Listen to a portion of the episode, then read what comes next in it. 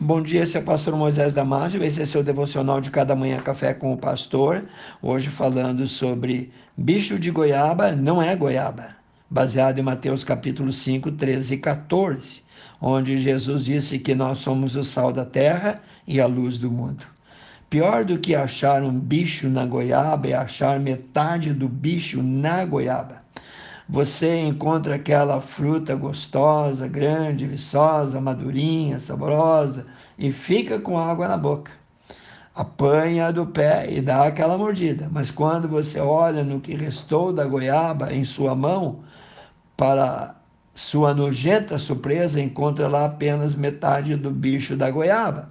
A outra metade daquela deve estar já na sua boca ou no seu estômago. Você já passou por essa experiência? Para aqueles que dizem, ah, tudo bem, bicho de goiaba, goiaba é. Afirmo-lhes que não é goiaba, não. Você sabe como o danadinho apareceu lá dentro?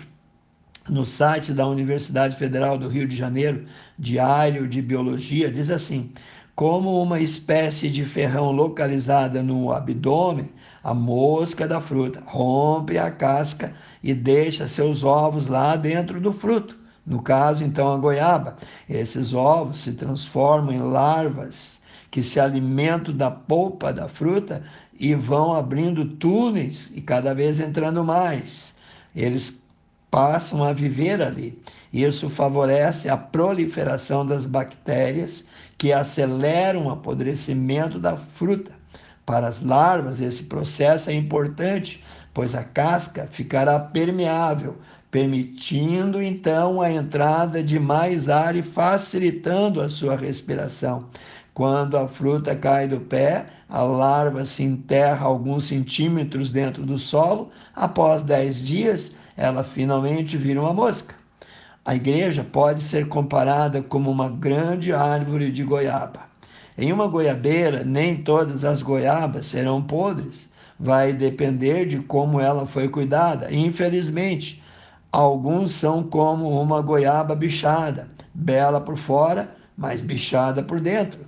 É provável que boa parte da sua polpa ainda esteja intacta, mas a larva do pecado já tinha penetrado no seu interior e contaminado muito do todo.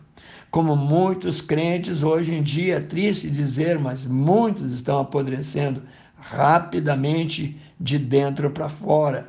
Cuidado, moscas e larvas matam sim.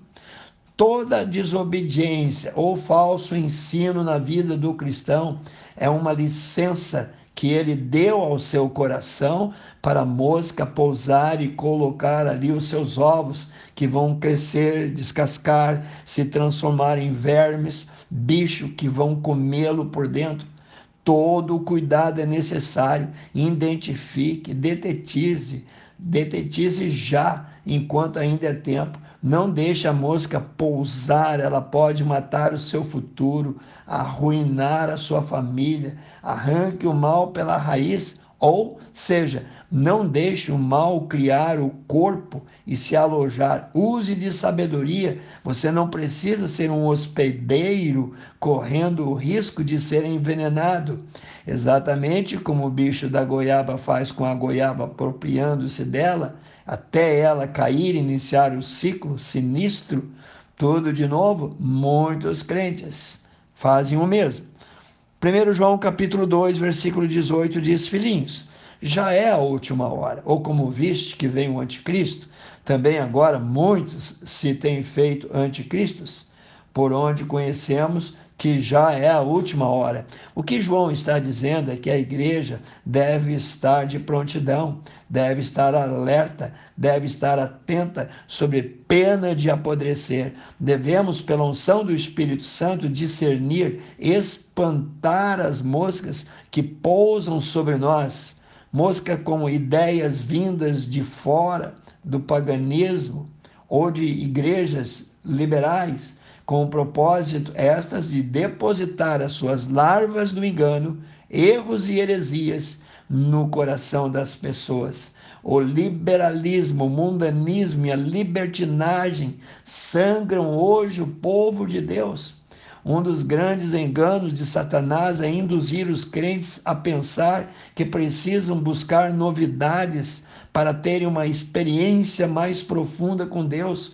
Cuidado que vem de fora. Cuidado. Cuidado com a falsa doutrina. Jezabel estava ensinando à igreja que a maneira de eles vencerem o pecado era conhecer as coisas mais profundas de Satanás. Apocalipse 2, 23. A verdade, irmãos, a verdade de Deus já é suficiente. Não precisamos abraçar mais nada. Tudo está feito, o banquete da salvação foi preparado e servido. O que precisamos não é de novidades, de buscar fora das Escrituras coisas extras, coisas novas, coisas empolgantes, interessantes, mas precisamos sim tomar posse da vida eterna, conhecer o que Deus já nos deu, apropriarmos das insondáveis riquezas de Cristo. Mas graças a Deus que na igreja há sim um grande número que não foi contaminado.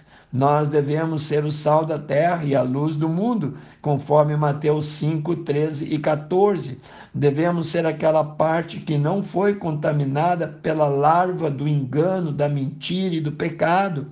Quando a mosca querer posar no teu ouvido, ou quando você sentir um comichão extra na orelha, dê um bom tapa na orelha e mate ela antes que ela deixe ali os seus ovos, os ovos do engano.